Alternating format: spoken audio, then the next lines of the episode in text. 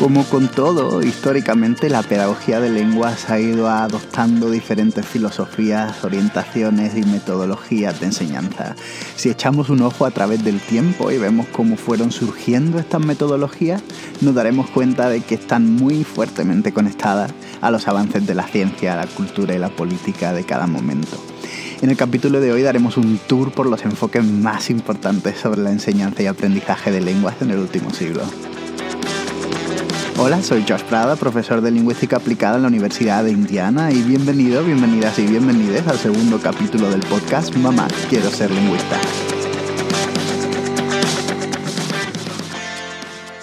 Aunque ahora pensemos en la sociedad en que vivimos en términos de globalización, de hiperconectividad y de superdiversidad, el interés de las personas por aprender otras lenguas no tiene nada de nuevo. Es una práctica presente históricamente que antecede en siglos a la aparición de Internet y del turismo low cost. Hay tres factores que definen las metodologías de enseñanza de lenguas de cada periodo en la historia. El primero es las necesidades de la población, o sea, qué pasa a nivel social y a nivel educativo que de una forma u otra exige a la gente aprender lenguas extranjeras o segundas lenguas. El segundo factor tiene que ver con el contexto científico, qué avances en la ciencia están ocurriendo y cómo estos avances se pueden aplicar a la hora de diseñar enfoques pedagógicos. Y lo último, los avances tecnológicos y cómo estos hacen posible eh, el uso de ciertas herramientas nuevas o, pues, por ejemplo, las cintas de cassette, los DVDs, ahora los teléfonos celulares o los móviles. Si has tomado alguna vez latino o griego antiguo, seguro que has tenido que memorizar reglas gramaticales, aprender listas de palabras y hacer mil miles y miles de traducciones. Pues bien, este método de enseñanza, que en el día de hoy puede parecer bastante rudimentario,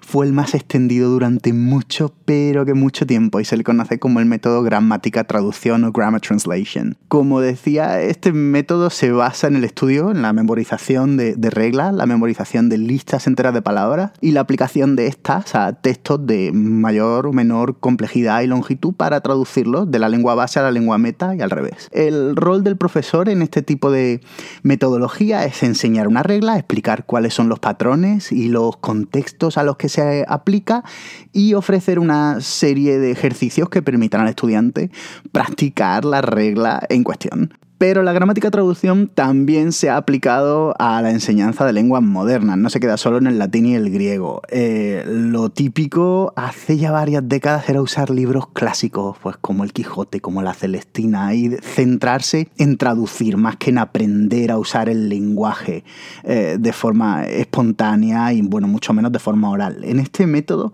se parte de la noción de que lo importante es aprender la norma culta.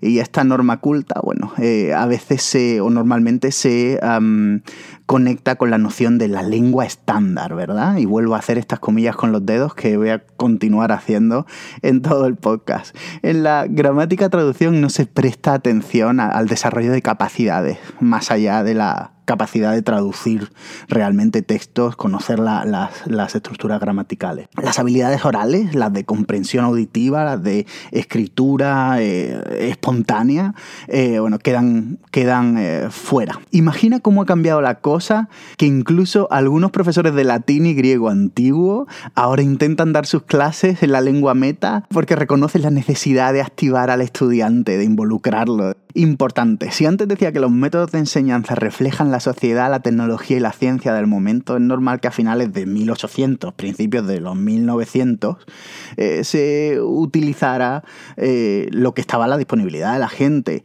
Em, de hecho, de la gente pudiente, los libros, los diccionarios, papel, pluma y quiero decir que hay que enfatizar que aunque parezca un método rudimentario, desde nuestro punto de vista, el acceso a libros, a materiales de escritura, eh, tener el tiempo para aprender latín y griego, incluso lenguas extranjeras, en esos momentos de la historia no estaban al alcance de la mayoría de la gente. Y de hecho, si miramos hoy alrededor del mundo, eh, los libros y el acceso fácil a materiales pedagógicos mm, no es algo que todo el mundo eh, tenga al alcance de su mano. ¿De acuerdo? Igual que hoy en ciertas partes del mundo, en el mundo occidental, em, el hacer cursos de inmersión, por ejemplo, en verano en un país extranjero, pues no está al alcance de todos. Eh, piensa también que el método de gramática traducción eh, no estaba informado o guiado por modelos teóricos o trabajos empíricos sobre la adquisición de segundas lenguas. ¿Y por qué es esto? El campo de, SLA, de, la, de Second Language Acquisition, la adquisición de segundas lenguas, aparece mucho, mucho más tarde, a de finales siglo, eh, del siglo XX, ¿de acuerdo? También a comienzos del siglo pasado aparecen nuevas corrientes en la enseñanza eh, de idiomas y que conviven con este método de gramática traducción. Y con ellas llegó un método llamado el método directo, el cual enfatizaba que para aprender una L2 hay que estar expuesto a los mismos fenómenos y factores que al aprender la L1. Si en el método de gramática traducción hablábamos de aprender reglas y aplicarlas con mucha exactitud y no prestar atención a la práctica espontánea de la L2, el método directo nos pedía lo contrario. En este enfoque se enseña solo con la L2. Se presta atención al habla más coloquial, eh, los grupos son mucho más pequeños, las clases son intensivas, donde puede haber interacción, ¿sí? Se enseña la gramática de manera inductiva, o sea, la profesora, el profesor no ofrece explicaciones de reglas gramaticales y el feedback eh, es mucho más importante. El, profesor comenta a los estudiantes eh, lo, que han hecho, lo que han hecho bien, lo que han dicho mal eh, y cómo mejorarlo. se espera que los alumnos lleguen de eh, por sí solos eh, a, entender la regla gramatical. En el método directo se utilizan dibujos, se utiliza lo que llamamos realia, eh, objetos del mundo real, sí, que te digo, una piña o una, cuchara. Y se da importancia y mucha a la comunicación oral. Obviamente este tipo de entorno de aprendizaje de L2 es muy diferente al anterior. De hecho, se puede decir que en el método directo es lo opuesto a la gramática traducción. el péndulo fue de un extremo al otro. Y como decía al principio, las distintas tradiciones de enseñanza de lenguas están muy, muy, muy ligadas a los eventos sociales y a las formas de pensar del momento. Por eso, cuando llegó la Segunda Guerra Mundial, esta afectó a la enseñanza de lenguas. En ese momento comienza a desarrollarse un, niche, un, eh, espacio en el mercado. Em, ya que los, eh, los, ejércitos, las armadas, necesitaban eh, entrenar a sus soldados en lenguas que se hablan en otros lugares del mundo, lugares donde estos soldados estarían destinados. Y por eso el método que emergió en estos tiempos, que luego se, pasaría a llamar el método eh, audiolingüe, el método audiolingüe audiolingual, se comenzó llamando pues The Army Method, ¿de acuerdo? El método de la armada. este, este método fue desarrollado en sus comienzos por lingüistas que por un lado habían trabajado en trabajos de descripción de gramáticas de ciertas lenguas, como por ejemplo el tagalog, em, y las cuales pues se utilizaban estas descripciones como base para hacer ejercicios de repetición, lo que llamamos drills.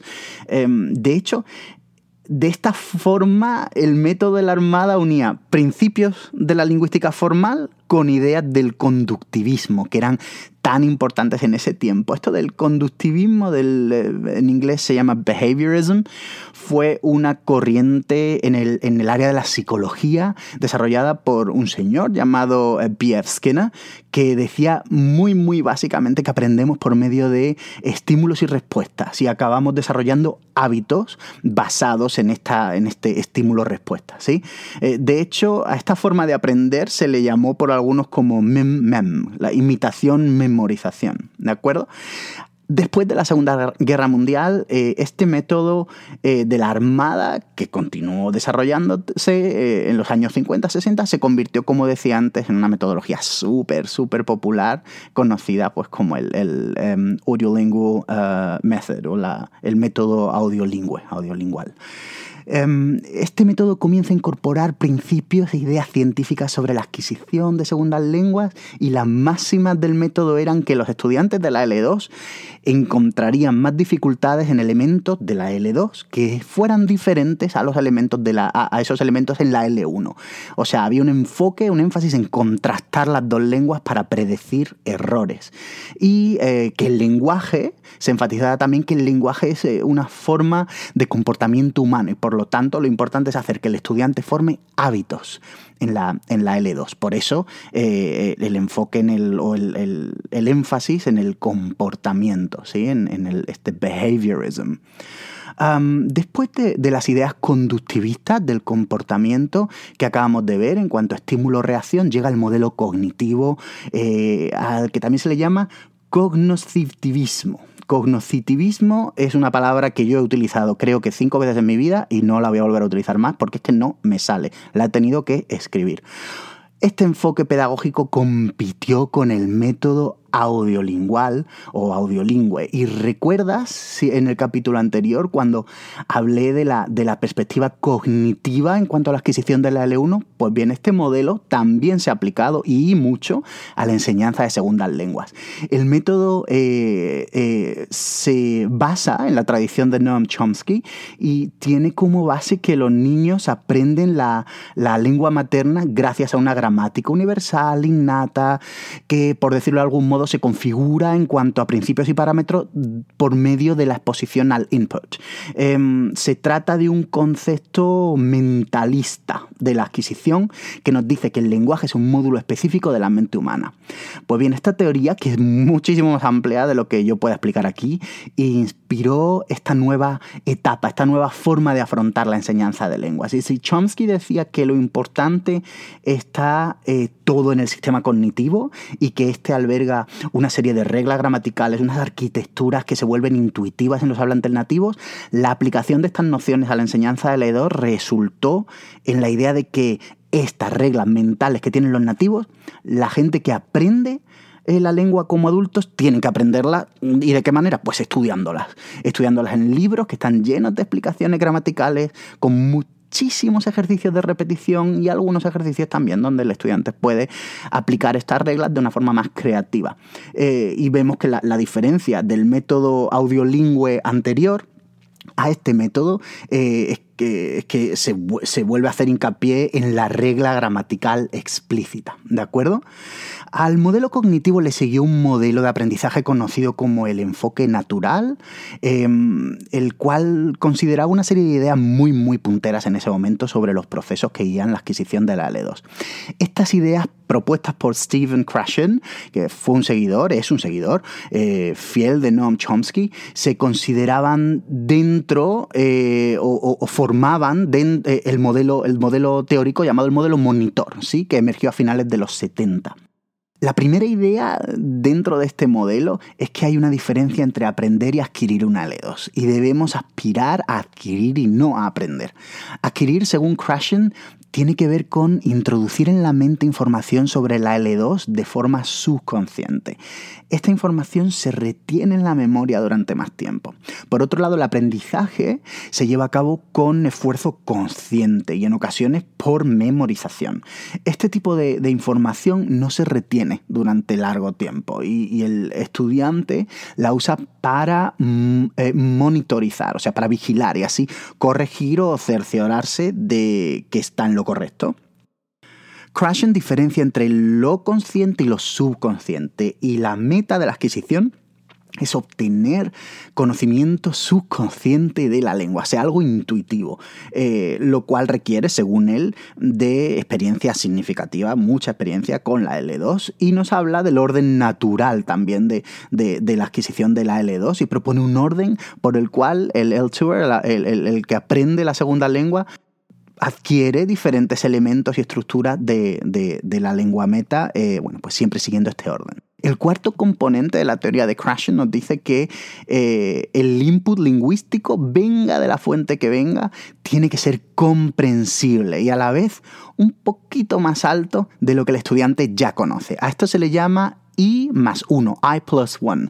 Y este I del I más 1 no se refiere a input, sino a la noción de interlengua, interlanguage, eh, una noción de los 70 eh, que, que, produjo eh, Selinka.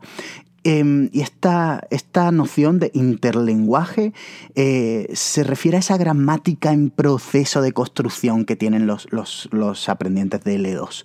Y bueno, esta noción del I plus one es algo problemático porque no es realmente cuantificable. o sea, si tengo que crear input para mi estudiante que sea igual a lo que ya sabe y subirlo un poquito, un punto de nivel, bueno, es algo bastante abstracto más que otra cosa. Y más aún cuando tenemos en cuenta que en una clase podemos tener de 10, 20, 30 o más alumnos, eh, cada uno con un interlenguaje diferente.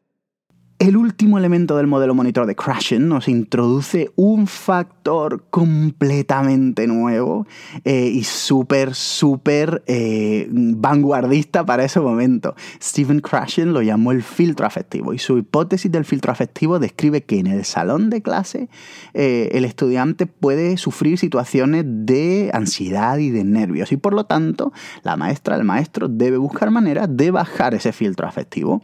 Una manera, según Crashing, es permitiendo que el estudiante no produzca oralmente en la L2 hasta que se encuentre eh, preparada o preparado.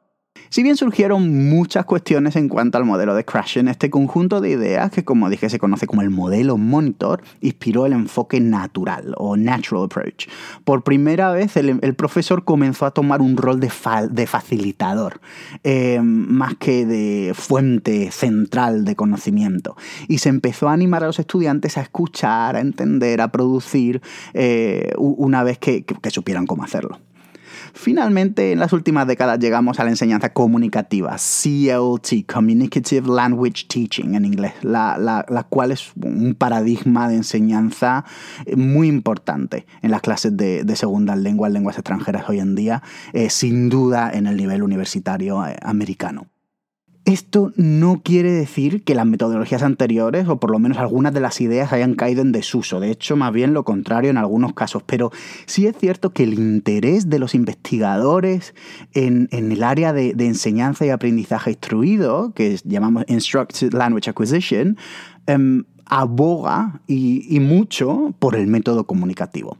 La enseñanza comunicativa debe ser entendida como una orientación, más que como una metodología en sí. Y nos ofrece una serie de recomendaciones para que el docente tenga en cuenta a la hora de crear salones de clase eh, comunicativos, donde la comunicación eh, fluya y donde no se preste atención a las reglas gramaticales.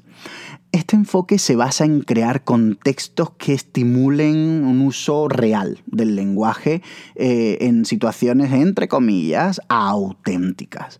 O sea, se busca que los estudiantes interactúen con materiales, que interactúen entre sí, que vayan poco a poco desarrollando las capacidades para desenvolverse en la L2 por medio de mm, actividades que podrían estar ocurriendo en situaciones del día a día, fuera de la clase. En el enfoque comunicativo, las destrezas de escribir, leer, la comprensión auditiva, la expresión oral no se tratan necesariamente de forma separada. Se piensa que unas apoyan a las otras.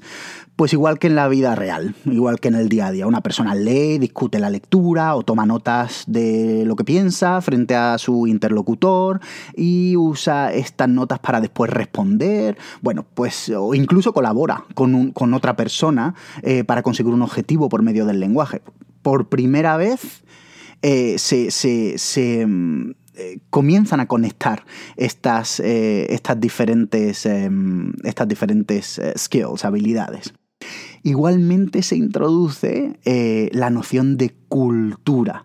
Eh, y no solo se introduce, se pone en el centro. ¿sí? De hecho, las prácticas culturales para algunos son, alguna, son una, manera de formar un hilo conductor en la enseñanza de, lenguas extranjeras y dan, dan eh, coherencia y cohesión al, al currículum. Aquí eh, la noción de, secuenciación, en inglés el sequencing, es súper importante porque nos ayuda como docentes a estructurar la lección de forma progresiva, building on and on. Nos movemos y presentamos diferentes bloques del lenguaje por medio de actividades que llevan al estudiante a darse cuenta y a darle sentido a las reglas gramaticales poco a poco. El objetivo es conseguir que los estudiantes usen la L2 no que aprendan sobre la L2. Basándonos en esta filosofía comunicativa, lo lógico pues, es buscar maneras específicas de estructurar estas, clases. ¿Y cómo hacemos que la comunicación ocurra de forma exitosa eh, y, que, que lleve al aprendizaje de la lengua meta? ¿Cómo creamos una pedagogía que, que guía a los estudiantes poco a poco mientras ellos van dándose cuenta de las reglas gramaticales? En los últimos años ha emergido una tradición dentro de la metodología comunicativa, eh, que argumenta que una manera de llevar a los estudiantes al éxito es por medio de tareas. Y la tarea aquí no es el homework. Eh, una tarea es un término pedagógico en el Second Language Acquisition, en el Instructed Second Language Acquisition, em, y es una unidad de trabajo. Eh, lo llamamos task. El task, em, comunidad de trabajo, organiza el aprendizaje mm, de un aspecto de la lengua eh, a través de una serie de pasos. Imagina que tienes que hacer un plato que no conoces. Pues eh, tendrías que buscar una receta en internet o en un libro, buscar los ingredientes que necesites, comprarlos, eh, seguir la receta y luego mm, comer lo que hayas hecho, eh, probarlo y si hay algo que se pueda rectificar, pues se rectifica o se vuelve a repetir la receta hasta que salga eh, el plato que estás buscando. Pues algo así es una tarea. Una serie de ejercicios que nos guían en cuanto a un objetivo relacionado con la L2 y de la cual sacamos algo real, un resultado aplicable a la vida real, algo tangible. Esto, por supuesto, es una simplificación enorme. El aprendizaje por tareas en particular y el enfoque comunicativo en general son áreas súper amplias, con cuerpos de investigación grandes, con evidencia empírica, que se salen de este capítulo. Pero bueno, esto te da una perspectiva general y una idea de a lo que nos referimos cuando hablamos de Communicative Language Teaching. Antes de terminar, un par de ideas que quiero que te lleves. La primera es que la enseñanza de L2, de lenguas extranjeras, no es nada nuevo y que el interés por aprenderla no es único nuestro tiempo. Tampoco es nuevo que cada tanto tiempo surja una nueva corriente que nos anime a pensar de formas diferentes. En este caso, el enfoque comunicativo en la filosofía reciente, quizá pues, más importante hoy en día, aunque esta no haya llegado a todas las escuelas. En teoría, las teorías eh, eh, eh, de, crashing, por ejemplo, el modelo monitor, son aún muy, muy populares en algunos círculos. Dentro de la filosofía comunicativa existen diferentes esfuerzos por guiar las clases de L2 y estos eh, no son excluyentes entre sí. Hoy hablé muy por encima del enfoque por tareas, pero he dejado fuera, por ejemplo, eh, la, teoría del procesamiento del input, input processing, que desarrollada por eh, Bill Van Patten y sus colegas es súper influyente y conecta de una forma muy elegante el principio de cognición del lenguaje con procesamiento de la L2, con una orientación general em, en el, hacia el aula comunicativa, bueno, eh, no podemos hablar de, input processing uh, today, hoy. Segunda idea que quiero que te lleves es que esta orientación comunicativa sin duda no será la última en llegar. En los próximos años veremos cómo las áreas de neurolingüística, estudios críticos, esto que llamamos social justice, la justicia social eh, y la psicología del lenguaje van a hacer incursiones enormes y súper importantes en nuestros métodos de enseñanza. Por otro lado, veremos también cómo las apps de los teléfonos continúan creciendo, aunque cuidado con ellas, ninguna está inventando nada nuevo y no vas a aprender japonés en dos meses, aunque te lo digan eh, los que han creado el, app. Y no te olvides de que lo que se va a veces vuelve y si no que se lo digan a la traducción que desde hace 10 años se ha convertido en, en una nueva skill, ya la llaman la quinta habilidad, the fifth skill. Esto ha sido todo por hoy. Recuerda que si eres estudiante en una de mis clases, este podcast no sustituye a la lectura ni a las tareas. Y si tienes alguna pregunta, puedes mandarme un email. Hasta la próxima. Bye.